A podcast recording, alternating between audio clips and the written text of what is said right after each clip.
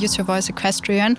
Damit habe ich Ende 2019 gestartet. Und zwar ist es so entstanden, dass ich eine Nachricht bekommen habe auf Instagram, die ziemlich deutlich und dreckig beschrieben hat, was eine Person mit meinem Körper anstellen möchte. Und ich hatte ein Foto von mir und meinem Pferd gepostet in Reithosen. Das fand ich super schockierend, weil ich habe mich als Athletin einfach degradiert gefühlt. Hi, herzlich willkommen bei 1 bis 2, dem Podcast über Sexismus, sexuelle Übergriffe und sexuelle Gewalt gegen Kinder und Jugendliche. Ich bin Nadia Kailuli und in diesem Podcast geht es um persönliche Geschichten, um akute Missstände und um die Frage, was man tun kann, damit sich was ändert. Hier ist 1 bis 2, schön, dass du uns zuhörst. Lisa Marie Kreuz ist erfolgreiche Springreiterin, liebt ihre Pferde und ihren Sport und sie ist angeekelt von sexualisierten Kommentaren zu ihrem Aussehen in Reithosen, von sexistischen Sprüchen bei Reitpartys, von sexuellen Übergriffen. Mit 16 wurde Lisa bei einem Turnier vergewaltigt. 2019 geht sie mit ihrer Geschichte dann an die Öffentlichkeit. Lisa löst damit eine Welle aus. Über 1000 Betroffene melden sich bei ihr und berichten von sexueller Belästigung und sexualisierter Gewalt. Wie sie sich seitdem gegen sexuelle Gewalt im Reitsport einsetzt, erzählt sie mir jetzt. Herzlich willkommen bei 1 bis 2 Lisa Marie Kreuz. Hallo, schön, dass ich hier sein darf. Ja, ich freue mich auch richtig. Lisa, wir haben hier bei 1 bis 2 schon sehr oft über das Thema sexualisierte Gewalt im Sport gesprochen. Wir haben über die Safe Sport Studie gesprochen. Wir haben gesprochen mit Athletinnen Deutschland. Heute sprechen wir über das Thema sexualisierte Gewalt im Reitsport. Und da dachte ich erstmal so, nee, echt? Wie? Was ist da denn los? Ja, äh, da ist leider eine ganze Menge los. Also ich bin ja selbst eine betroffene Person mhm. und ich glaube, so richtig an die Öffentlichkeit gekommen ist das Thema mit dem Spiegelskandal 2018, wo das erste Mal so gesamtgesellschaftlich dieses ganze Thema ein bisschen ins Visier gerückt ist. Und alle gesagt haben, oh, okay, da passiert was, da ist irgendwas nicht in Ordnung. Und so kam das Thema an die Oberfläche eigentlich. Vielleicht kannst du einmal zusammenfassen, was da 2018 eigentlich ans Licht gekommen ist. Da wurde eine junge Frau auf dem Turnier auch mit K.O.-Tropfen beeinflusst und dann im LKW, also wir haben so, muss ich kurz erklären zu unserem Sport, wenn wir reisen, schlafen wir, also die wenigsten von uns schlafen dann im Hotel übers Wochenende, sondern die Pferde sind in Stallzelten untergebracht und wir schlafen im Wohnabteil des Pferde-LKWs. Also der LKW, mit dem wir unsere Pferde transportieren, da ist vorne eine kleine Wohnkabine drin, da ist so das Nötigste, eine kleine Küche, ein kleines Badezimmer, eine Couch und ein Bett über der Fahrerkabine, so ein Topsleeper. Also unser mobiles Haus, sage ich mal. Mhm. Und sie hat eben, stand leider unter dem Einfluss von K.O.-Tropfen und wurde dann in diesem LKW leider vergewaltigt.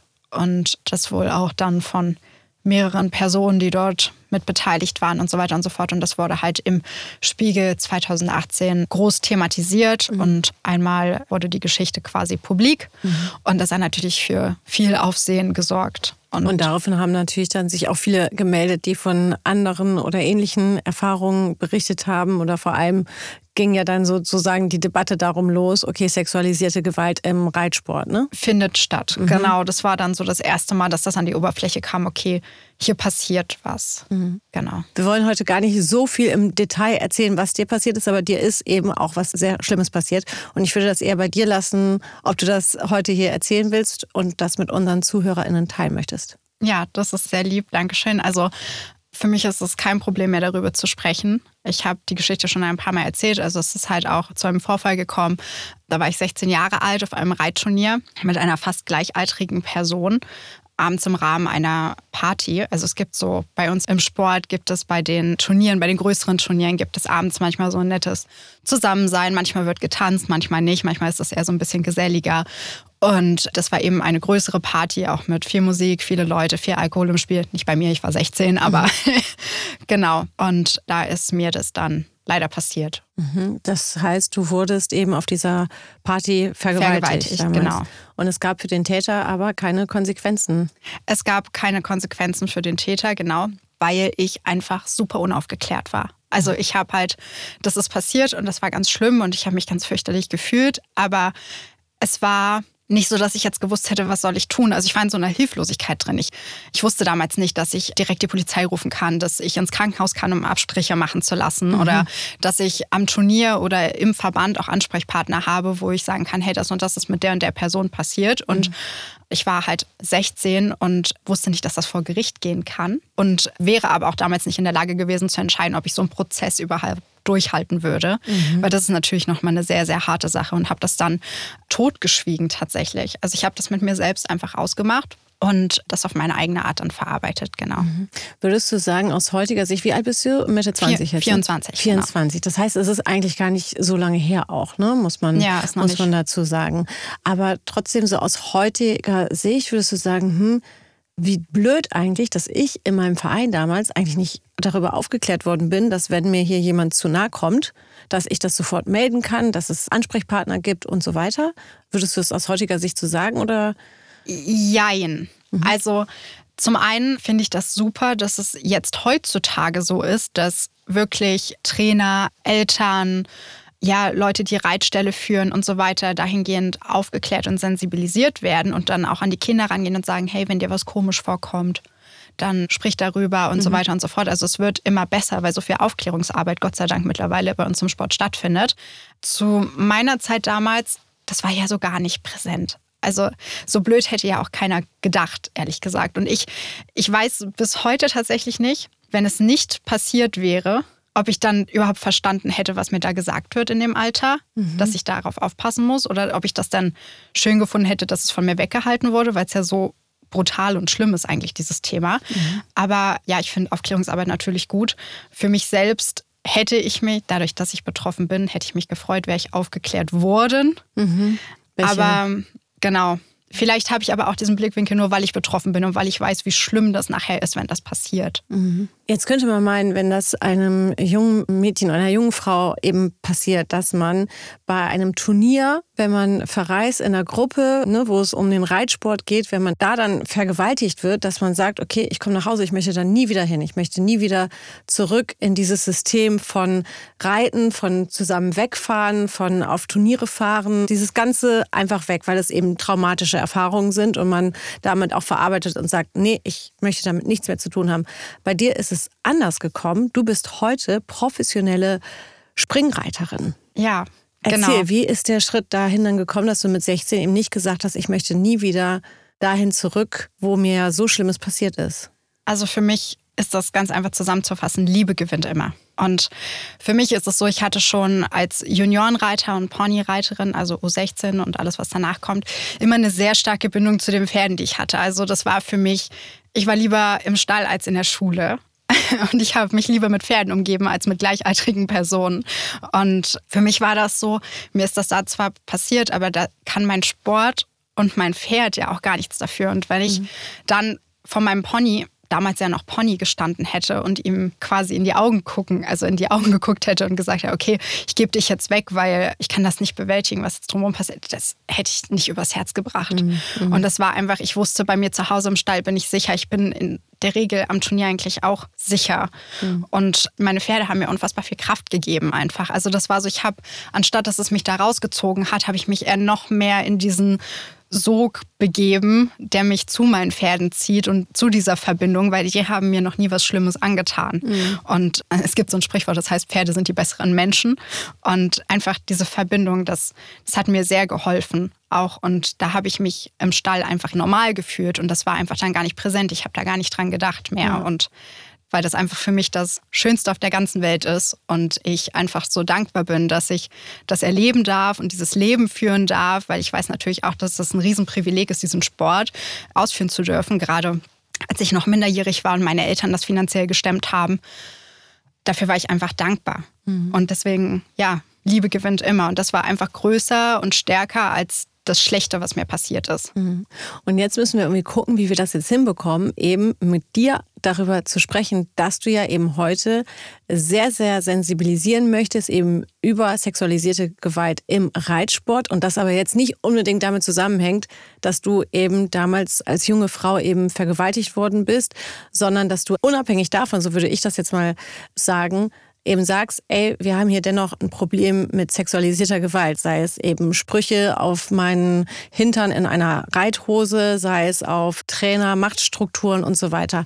Wie bekommst du das für dich hin, dass du eben nicht darauf reduziert wirst, gesagt zu bekommen, ach so, ja, du wurdest ja vergewaltigt und deswegen möchtest du jetzt darüber sprechen, dass wir aufklären müssen rund um das Thema sexualisierte Gewalt im Reitsport. Weil du liebst ja eben deine Pferde, du liebst das Reiten, es ist eine Leidenschaft, aber es ist ja eben auch vor allem wahnsinnig hartes Training.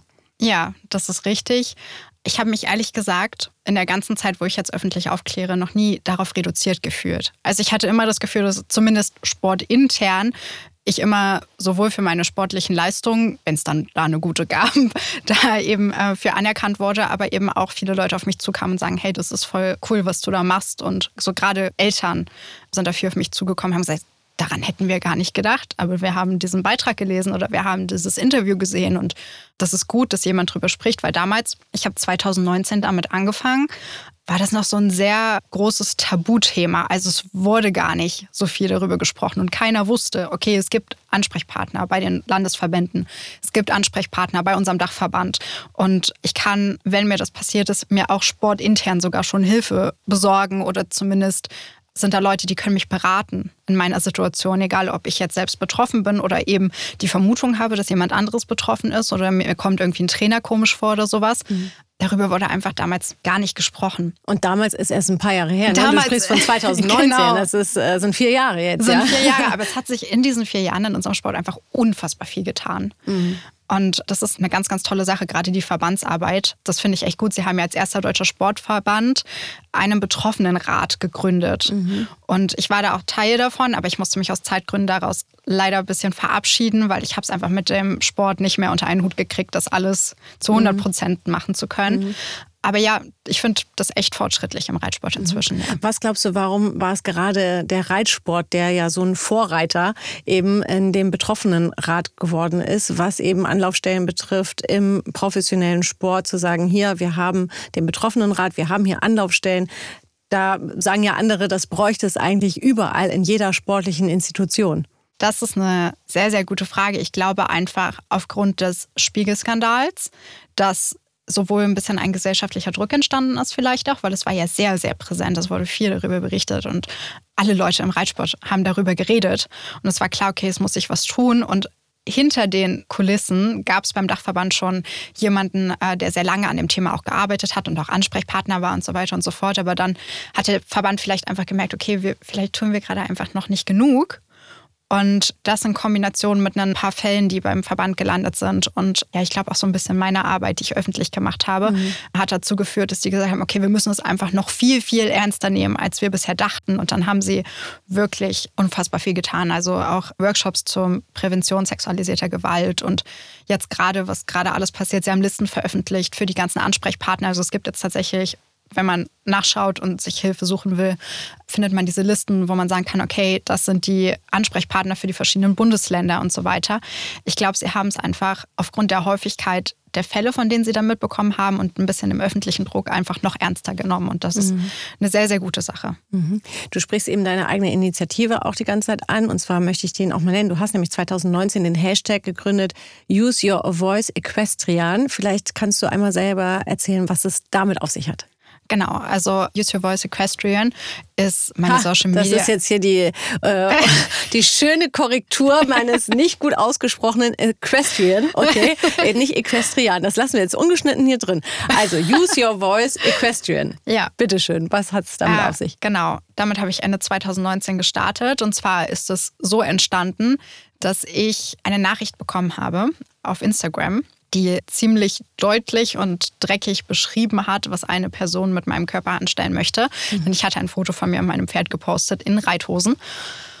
Und das fand ich super schockierend, weil ich habe mich als Athletin einfach degradiert gefühlt, weil ich war damals habe ich noch studiert, also ich war noch nicht so richtig Profi, aber ich habe schon leistungssportlich auf jeden Fall trainiert und bin zu internationalen Turnieren gefahren und habe mir wirklich auf gut Deutsch gesagt den Arsch dafür aufgerissen, um weiterzukommen, besser zu werden, besser reiten zu lernen und das Beste aus meinen Pferden und mir als Team rauszuholen. Und da mehrere Stunden am Tag rein investiert und dann kommt jemand und reduziert mich einfach so auf so eine dreckige Art und Weise auf meinen Körper. Das ist halt kein nett gemeintes Kompliment mehr gewesen, sondern war sehr, sehr eindeutig. Und ich fand das im ersten Moment auch ekelhaft. Zweitens hat es mich aufgrund meiner Betroffenheit natürlich auch getriggert irgendwo. Und es hat mich wütend gemacht, weil ich, wie gesagt, Athletin bin und ich möchte als Athletin wahrgenommen werden und nicht nur auf meinen Körper reduziert werden. Also natürlich bin ich, ich bin eine Frau. Ich mhm. möchte auch attraktiv sein und auch als attraktiv wahrgenommen werden. Und wenn ich ein Foto von mir auf Instagram hochlade, dann bestimmt, weil ich meine, dass ich da gerade gut drauf aussehe und das mir ein paar Likes bringt und dann freue ich mich darüber. Klar, klar. Aber das ist ja äh, der Sinn dahinter. Aber das fand ich echt frech und das hat mich so aufgeregt. Ich habe war abends mit einer Freundin essen mhm. und ich habe ihr das erzählt und dann hat sie mir auch erzählt, dass sie auch oft solche Nachrichten bekommt und dann haben wir über andere gemeinsame Freundinnen gesprochen und dann ist uns aufgefallen, eigentlich jeder, den wir kennen, hat irgendwie so eine Geschichte. Dass der ähm, unabhängig dass jetzt vom, vom Reitsport meinst du oder im Reitsport? Unabhängig vom mhm. Reitsport, dass mhm. man allein, wenn man diesen Sport ausübt, sexualisiert wurde. Und das fand ich ganz schön erschreckend. Und dann bin ich nach Hause gegangen und ich hatte damals, glaube ich, war 600, 650 Instagram-Follower. Und ich habe den Namen geschwärzt und das Profilbild geschwärzt und habe diese Nachricht gepostet und habe danach was gemacht, was ich vorher noch nie gemacht habe. Ich habe mir meine Handykamera vors Gesicht gehalten und ich habe einfach drauf losgequatscht und gesagt, hey, das ist heute passiert und ich finde das halt schlimm aus den und den Gründen und habe mich da halt öffentlich drüber aufgeregt. Und dann haben mir ganz viele Leute geschrieben, ja, das kenne ich und das ist mir auch passiert und haben ihre Geschichten dahingehend mit mir geteilt. Und ich durfte das auch anonym veröffentlichen. Also ich habe dann Screenshots gemacht, habe die Namen und Profilbilder wieder geschwärzt, dass niemand sieht, wo es herkommt. Also mit Absprache mit den Leuten mhm, natürlich. Mhm. Und habe das dann in meiner Story gepostet, einfach um zu zeigen, ey, es passiert so, so oft, können wir da nicht irgendwas gegen tun. Und dann fing es halt auch an, dass mir Leute anfingen, ihre Geschichten zu erzählen, die mit sexuellen Übergriffen zu tun haben, also mit sexualisierter Gewalt. Und das war dann so ein Moment, wo ich gesagt habe, okay, wow, offensichtlich bin ich auch damit nicht allein. Und ich hatte bis zu dem Zeitpunkt nicht darüber gesprochen. Also es gab so ein paar enge Freunde, die wussten, dass mir was passiert ist, aber nicht so genau, was passiert ist. Und habe das dann gelesen und ich habe auch alles beantwortet. Also es waren an einem Tag tatsächlich über 1500 Nachrichten. Und ich habe sie alle beantwortet, weil ich wollte einfach respektvoll gegenüber den betroffenen Menschen sein. Und halt zeigen, hey, du bist nicht allein und du wirst gehört. Das war mir ganz wichtig. Und ja, dann häuften sich die Nachrichten, wo Betroffene von sexualisierter Gewalt mir geschrieben haben. Und dann habe ich gesagt, okay, wir müssen irgendwas tun und habe halt diesen Hashtag erfunden, Use Your Voice Equestrian, und gesagt, ich möchte jetzt öffentlich aufklären. Ich möchte mhm. jetzt und habe gesagt, ja, ich bin auch betroffen von sexualisierter Gewalt. Und dafür gibt es Ansprechpartner und man kann sich Hilfe suchen und niemand ist allein. Und, und vor allem wahrscheinlich auch erstmal sensibilisieren, wo fängt das eben an? Eben, genau. dass man sagt, ich poste hier ein Foto von mir in meiner Reithose mein ja. Trainingsoutfit und dass diese Reithose und äh, dein Hintern in dieser Reithose halt eben genutzt wird, um dir halt eben Nachrichten zu schreiben. Das sind ja dann nicht die einzigen Nachrichten geblieben, die du bekommen hast, sondern das ist ja eine never-ending Story gefühlt. Ne? Ja. Immer wenn du ein Foto postest, kommen ja immer weiter Kommt Kommentare. Immer Inzwischen kann man kann das filtern auf Instagram. Das finde ich ist ein super Feature. Dass du die Nachrichten filtern kannst? Ja, oder wie man ja man kann so gewisse Schlüsselwörter eingeben und mhm. dann kommen die Nachrichten und Kommentare nicht mehr durch.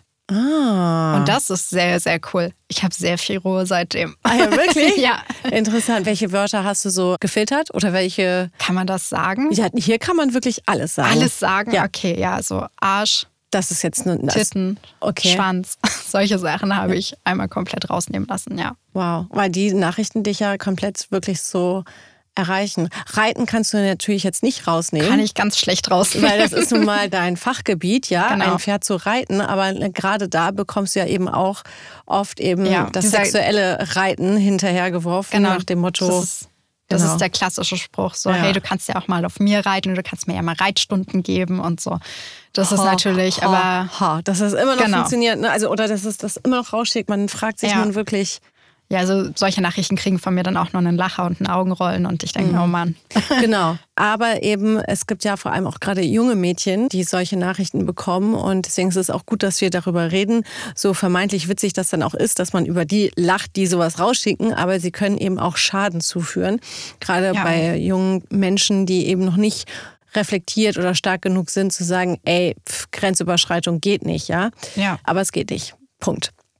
Du hast es gerade geschildert, wie viele Nachrichten dich erreicht haben. Und heute bist du eben bei Instagram mit weitaus mehr als 600 Followern unterwegs. Ähm, wir wollen mal ganz speziell eben auf den Reitsport gucken. Abgesehen von der engen Hose, die ihr da tragt, wo würdest du sagen, sind Faktoren, die den Reitsport dahingehend als Angriffsfläche von sexualisierter Gewalt zeigen? Also wo liegen da die kritischen Punkte deiner Meinung nach als junge Frau, die eben profimäßig Reitsport betreibt? Außer, also zum Beispiel würde, ich fange nochmal von vorne an, pass auf.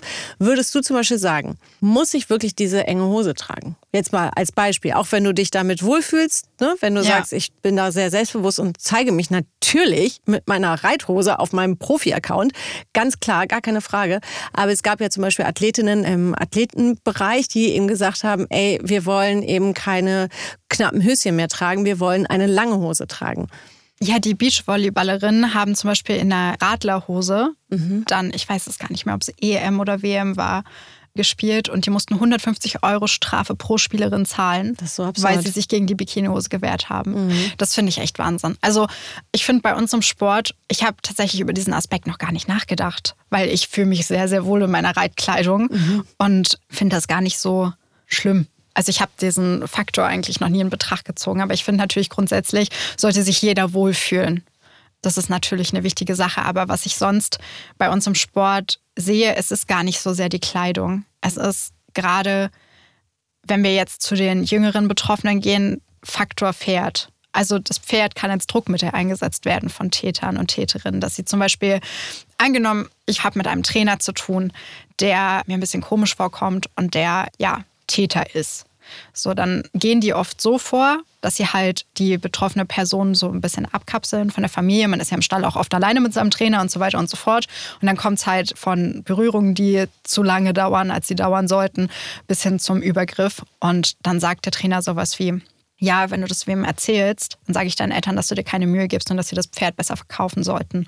Oder er stellt im Vorfeld seiner Schülerin oder seinem Schüler ein Pferd zur Verfügung und sagt, hier, du kannst mal das tolle, gute Pferd reiten, dass du weißt, wie sich das anfühlt und äh, kommst damit weiter auf ein Turnier im Sport. Und aber wenn du wem erzählst, dass ich dich anfasse, dann darfst du den nicht mehr reiten und dann ist deine Karriere vorbei. Mhm. So und so kann das leider Gottes bei uns im Sport passieren, indem halt einfach das Pferd als Druckmittel eingesetzt wird. Wie gesagt, man hat eine Bindung zu dem Tier. Das ist eine Partnerschaft, das ist der beste Freund irgendwo auch ein Stück weit. Und das will man natürlich auf keinen Fall verlieren. Also auch wieder eine sehr perfide Täterstrategie, genau. ein Druckmittel äh, zu benutzen, in dem Fall dann eben das Pferd, weil man so eine intime Beziehung eben zu diesem Tier aufbaut als Reiterin oder als Reiter. Ja. ja. Und dann ist natürlich, sind dann auch die Reiterpartys, die einfach Raum geben.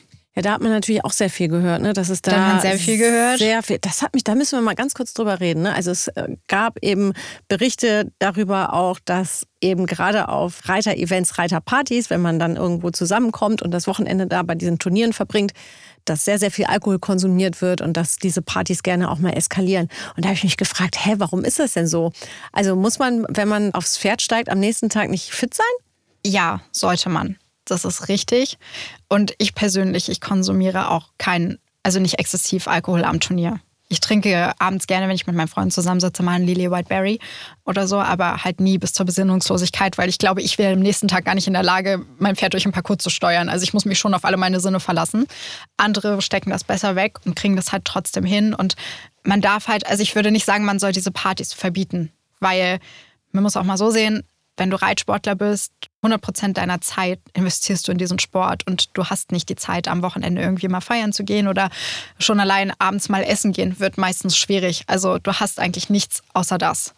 Und die Partys am Turnier geben einem so eine Illusion von Freizeit.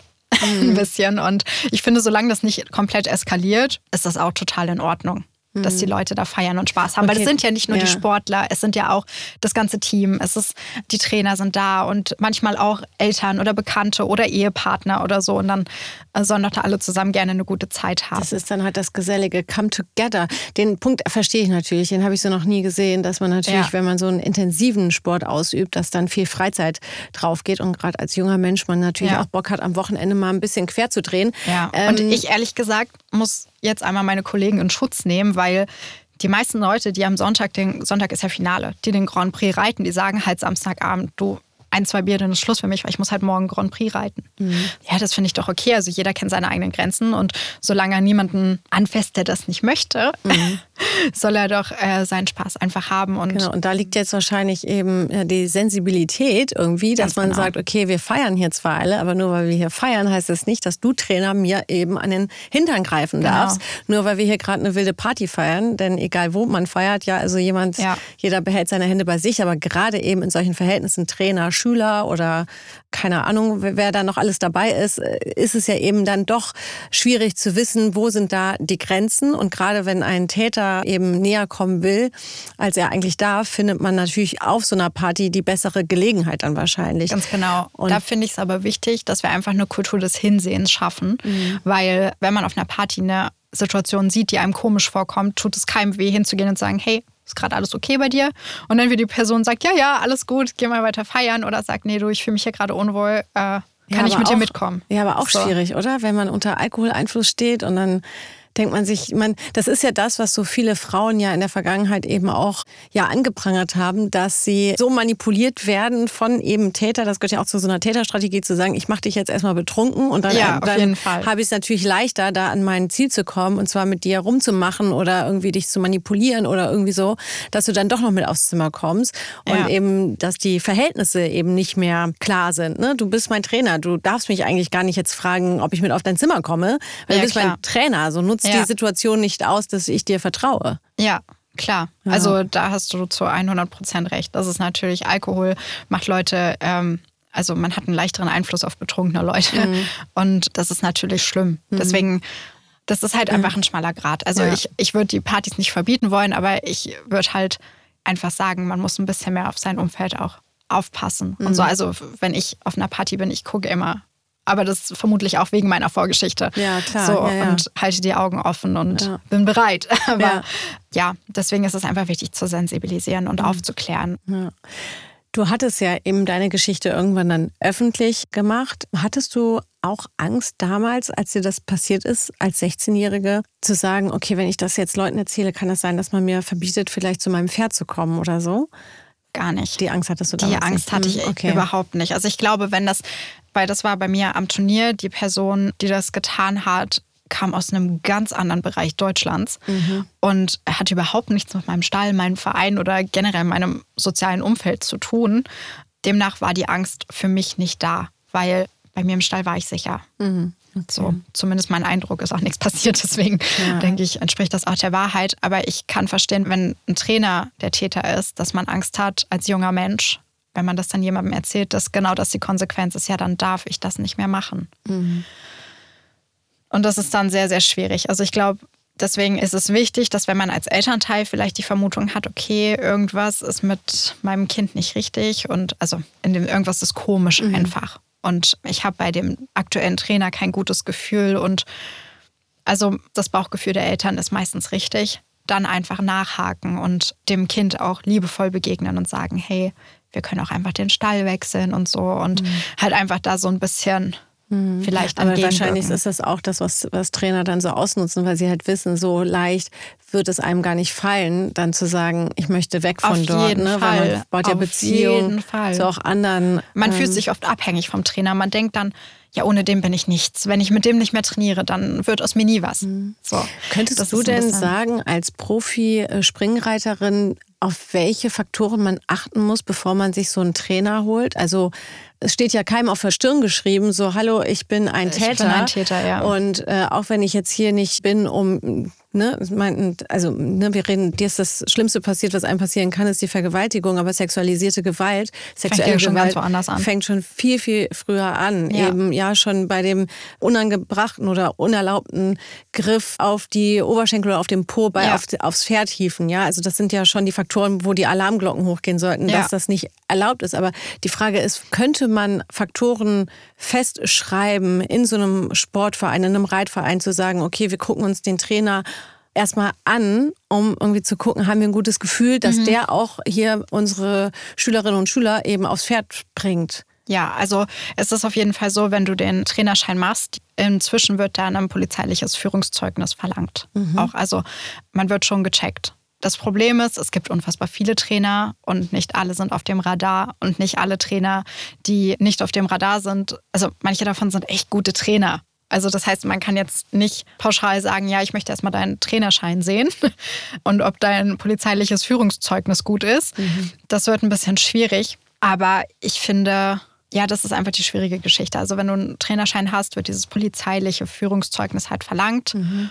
Und nur weil du keinen Trainerschein hast, bist du aber deswegen gleich ein schlechter Trainer, sondern vielleicht mhm. auch ein ganz, ganz guter Trainer mhm. und willst eigentlich keinem was Böses. Da muss man, glaube ich, einfach ein bisschen ganz harmlos, wenn man Bedenken hat und sich da als Elternteil zum Beispiel absichern will, ähm, weil als erwachsener Mensch achtest du ja selbst drauf, wie geht die Person mit mir um, wo sind meine Grenzen, das weiß ich mhm. ja dann und kann demnach dann reagieren oder mich jemandem anvertrauen. Und wenn ich jetzt aber Elternteil bin und gebe mein Kind in die Obhut eines Trainers, dann kann ich den ja auch ganz harmlose Fragen stellen und sagen, hey, wo warst du denn vorher und wie lange warst du denn da schon? Und ich frage im Reitsport die Reitsportwelt ist ein Dorf. Du kannst jeden fragen, hey, hast du was über den und den gehört und so. Und Wie kann ich mir das denn auch vorstellen? Ich habe ja wirklich überhaupt gar keine Berührungspunkte in diesen Reitsport, ja, überhaupt in den Stall, gar nicht so. Und ich frage mich die ganze Zeit so, wie funktioniert das denn? Also ist man da viel alleine irgendwie? Gibt es eine Aufsichtsperson, die Kontrollgänge macht, die sagt, okay, heute haben wir bestimmt hier drei Mädchen auf dem Hof, die äh, ihre Pferde sauber machen und wir brauchen hier eine Person, die hier jede halbe Stunde mal gucken geht. Gibt es sowas? Das ist ganz unterschiedlich. Wenn wir jetzt in, die, in den Freizeitbereich gehen, in irgendwelche Freizeitreitställe, wo Leute halt ein paar Mal die Woche hinkommen und irgendwie mit einem Schulpferd oder so im Kreis reiten, dann gibt es da inzwischen tatsächlich sehr engagierte Stallbesitzer, die da schon sehr ein Auge drauf haben, was mhm. da, weil es eben schon Vorfälle gab, auch mit Stallangestellten und so. Also ich habe alles schon gehört. Aber im Leistungssport ist es eher so, du fährst ja auf die Turniere in deiner Gegend. Und du guckst dir sonntags die großen Springen an und siehst da die Leute, die die großen Springen mitreiten und die großen Springen im Optimalfall gewinnen. Und dann suchst du dir daraus jemanden aus, der jetzt dein Trainer wird, weil du genau das mal machen möchtest. Und dann sprichst du mit der Person oder deine Eltern sprechen mit der Person und dann macht ihr was aus und dann fahrt ihr da mal rüber zum Training. Oder in meinem Fall, ich bin halt bei meinem Coach im Stall mhm. und wir arbeiten den ganzen Tag miteinander. Und das ist halt ein sicheres Umfeld. Mhm. Weil ja. du deinem Coach auch vertraust und. Er ist ein ganz toller Mensch. Also mein Coach ist wirklich ein ganz, ganz toller Mensch. Wie ist denn so die Reaktion von den Männern jetzt mal? Ähm, so wichtig das ja ist eben, ne? zu sagen, ey, wir müssen, wir können uns davor nicht mehr verschließen. Die Zahlen sprechen für sich. Und auch in unserem Sportbereich gab es eben sexuelle Übergriffe, ja.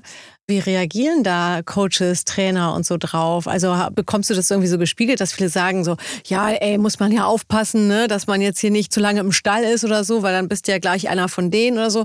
Kriegst du so, so, so Rückmeldungen von den Leuten, also von, gerade von Männern, äh, die sich angegriffen fühlen, weil wir jetzt sagen, sorry Leute, es ist zu viel passiert, wir müssen euch leider auch jetzt zu sehr oder ein bisschen genau unter die Lupe nehmen? Also ich habe eigentlich sportintern bisher nur positive Rückmeldungen erhalten. Mhm. Also alle finden das irgendwie ganz gut, dass ich aufkläre und äh, versuche zu helfen und meine Geschichte halt auch teile. Ich habe ab und an mal Nachrichten von anderen Profireitern bekommen, die dann äh, mich als Emanze betitelt haben und halt meinten, das wäre ja alles total überzogen und ich könnte ja inzwischen fast den halben Reitplatz in den Knast bringen und so Sachen musste ich mir dann anhören, aber da denke ich mir auch immer, ja, naja, also ich mache das, was ich mache, aus einem Grund. Und ich mhm. finde, ich bin da einfach im Recht, wenn ich sage, ich finde das nicht gut, dass, mhm. dass hier Leute teilweise vergewaltigt werden. Mhm. Ich möchte was dagegen tun und ich möchte aufklären und sensibilisieren und Betroffenen vor allem auch helfen. Und dann gibt es wieder andere, die sagen, ja, ich würde die Sexualität verbieten wollen. Und das ist ja natürlich auch Quatsch. Also ich denke mir halt, macht doch alle, was ihr wollt, aber mhm. doch bitte einvernehmlich. Also ich sage ja nicht, ihr dürft jetzt am Wochenende nicht mehr euren Spaß haben, sondern ich sage ja nur, habt Spaß, aber einvernehmlich. Mhm. Und nicht auf Zwang. Und akzeptiert die Grenzen. Und akzeptiert die Grenzen ja. des mhm. Gegenübers. Ganz genau, das ist es. Ja, aber sonst, ich habe eigentlich größtenteils von meinen Kollegen so im Umfeld eigentlich nur positive Rückmeldungen. Also da gibt es keinen, der irgendwie sagt, oh, das finde ich jetzt voll scheiße und du musst echt aufpassen, sondern alle wissen, es ist ein sehr kritisches Thema. Mhm. Aber ähm, ja. Aber trotzdem musst du ja als sehr junge Frau, wie ich finde, bis eben 24, mhm. ne, ja schon ganz schön was wegstecken. Ne? Also wenn du da über eben so, so öffentlich damit im Leben stehst, jetzt nicht nur mit deiner eigenen Geschichte, das meine ich gar nicht, sondern vor allem als ja als eine, die äh, aufklären will, die Präventionsmaßnahmen fordert, ja, die sagt, okay, hier, wir müssen darüber reden, wir müssen irgendwie eine Anlaufstelle auch bilden und so, da hast du dich ja überall mit für eingesetzt. Und dann kriegst du aber natürlich auch von anderen Leuten dann irgendwie die Peitsche, die dann sagt, ey, jetzt entspann dich mal, ja, ich will nicht, dass du uns hier den Spaß verdirbst und ähm, du kannst hier den ganzen Reitplatz in den Knast bringen oder was du da gerade gesagt ja. hast. Ich finde, das ist jetzt auch nicht äh, nichts, was man da verarbeiten muss als junge Frau. Wie gehst du damit um? Ja, das stimmt. Es ist teilweise schon hart, solche Sachen dann zu lesen oder zu hören. Aber ich habe das große Glück, dass ich nicht gerade auf den Mund gefallen bin und mir da in der Regel schon zu helfen weiß. Und ich kann das eigentlich ganz gut wegstecken. Mhm. Also, weil ich finde einfach, das ist ein Thema, das bietet wenig Raum zur Diskussion. Das ist ja für mich einfach eine Sache, die steht fest. Es ist nicht okay, Menschen zu vergewaltigen. Es ist auch nicht okay, jemanden anzufassen, der das nicht will, oder jemanden ähm, auch verbal sexuell zu belästigen. Es ist nicht in Ordnung.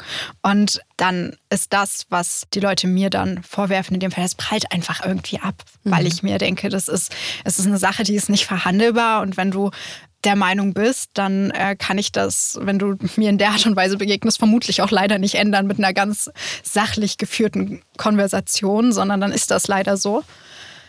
Aber ich für mich, ich kann das wegstecken. Das macht mich nicht zu einem schlechteren Reiter, weil die Leute mhm. das sagen. Es macht mich auch vor allem nicht zu einer schlechteren Person, weil ich weiß, ich tue das Richtige. Mhm. Und äh, deswegen kann ich damit, glaube ich, ganz gut umgehen, weil am Ende des Tages ist es wichtig, dass ich in den Spiegel gucken kann. das mhm. kann ich vielleicht sogar noch ein bisschen besser, seit ich mich für so eine Sache einsetzen darf. Mhm. Und es ist eben auch sehr wichtig, dass du dich dafür einsetzt, wie ich finde, weil gerade beim Reitsport fängt man ja auch sehr, sehr jung an. Und da hat man eben noch nicht die, dass man sagt, ich bin jetzt hier nicht auf den Mund gefallen, weil man halt eben noch so jung ist, noch so klein ist, dass man die Erfahrung noch gar nicht gemacht hat, wie wehre ich mich eigentlich oder was bedeutet das eigentlich zu sagen, nein, das möchte ich nicht. Ja, wenn der ja. Trainer sagt, komm, ne, ich heb dich jetzt hoch und die Hand geht eben an den Po, was ja eigentlich schon nicht okay ist. Was würdest du dir also wünschen, wie man im Reitsport eben jungen Menschen schon da klar macht, wo Grenzen sind? Ist es deiner Meinung nach zu früh oder müsste es schon, bevor man aufs Pferd geht, müsste es da schon Aufklärungsunterricht ja, geben für Eltern und für die äh, Schülerinnen und Schüler oder wie würdest du das sehen? Ich finde es einfach das kommt jetzt darauf an, von welcher Altersklasse wir sprechen, weil ich finde es wichtig, dass Kinder in einer gewissen Form aufgeklärt werden. Ich finde es aber umso wichtiger, dass vielleicht bei den ganz Kleinen, sage ich mal, die gerade so anfangen und das erste Mal im Reitstall und so, dass die Eltern da auch so ein bisschen die Kontrolle haben und einfach ein bisschen auch mit hinschauen und genau mit den Leuten, wo sie die Kinder in die Obhut geben, wirklich auch Gespräche führen und einfach da ein Auge mit drauf haben. Mhm. So. Und merkst du das jetzt bei, ich meine, Instagram ist ja auch ein Kanal, der eher jetzt von den Kindern als von den Eltern äh, benutzt wird, ja. obwohl da sind wir ja dann eher dann bei TikTok, ja. Aber äh, merkst du, dass äh, die Nachrichten, die dich erreichen, gerade auch von sehr jungen Menschen kommen oder sind es eher die Eltern, die dich anschreiben oder was würdest du sagen, was ist da so? Ähm, das Jüngste, da hat mir aber die Mutter geschrieben, war ein Mädchen, das war sieben Jahre alt. Mhm. Aber ansonsten sind da nach oben keine Grenzen gesetzt. Also mir haben wirklich Menschen aller Altersklassen geschrieben. Und, und die schreiben dir dann von Erfahrungen, die sie gemacht die haben? Die sie gemacht haben, genau. Mhm. So war das da, als ich mit Use Your Voice gestartet habe und so die erste Welle, wo ich so viele Nachrichten bekommen habe. Das waren wirklich Menschen aller Altersklassen, auch Männer, äh, die mhm. dann. Ja, über die Männer haben, müssen genau. wir auch sagen, über die haben wir jetzt nun gar nicht gesprochen. Nun gar nicht gesprochen, aber das gibt es auch. Gerade der Reitsport ja, ja, eben, wo Männer und Frauen auch gegeneinander, glaube ich. Äh ja, wir sind die einzige, und da bin ich ein bisschen stolz drauf. Ja. wir sind die einzige olympische Sportart, in der Männer und Frauen gleichberechtigt gegeneinander antreten. Mhm. Genau. Deswegen sollten wir vielleicht jetzt auch mal über die Männer sprechen, ja, die ja, ja die gleichen engen Hosen tragen wie die Frauen. Das stimmt. Und ja durchaus auch Machtmissbrauchserfahrungen gesammelt haben, sexualisierte Gewalt erfahren haben. Hast du da auch Nachrichten bekommen? Äh, ja, ich habe auch von ein paar Männern Nachrichten bekommen, die dann im Rahmen einer Party zum Beispiel auch abgefüllt worden und dann komm, ich zeig dir mal mein. Also so, ich habe da eine spezielle Geschichte beziehungsweise ein Tatmuster. Ich habe die Geschichte in abgeänderter Form ein bisschen öfter gehört. Mhm.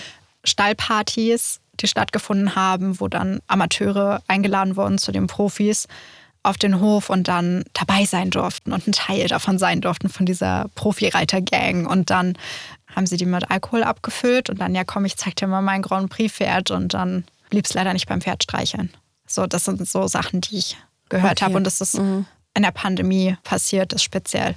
Also, dass Profisportler, Amateure eben eingeladen haben und das Machtverhältnis als Profi ausgenutzt haben, das habe ich gehört, ja. Okay, und dass, dass es dann in dem Zusammenhang zu sexuellen genau. Übergriffen kam. Ganz genau. Okay, mhm. ja. Ja, also die, die Story habe ich öfter gehört von verschiedenen Personen in verschiedenen Zusammenhängen und das ist aber dieser Tathergang, das fand ich schon, mhm. schon krass wenn wir jetzt nochmal auf diesen Machtmissbrauch auch gucken wollen, mhm. ne? oder dieses, ich lade dich ein in meine Welt, egal jetzt welches Geschlecht ja. dahinter steckt. Ne? Aber ist es so eine elitäre Zusammenkunft ja von Menschen, die halt eben sich diesen Sport leisten können. Absolut das, nicht.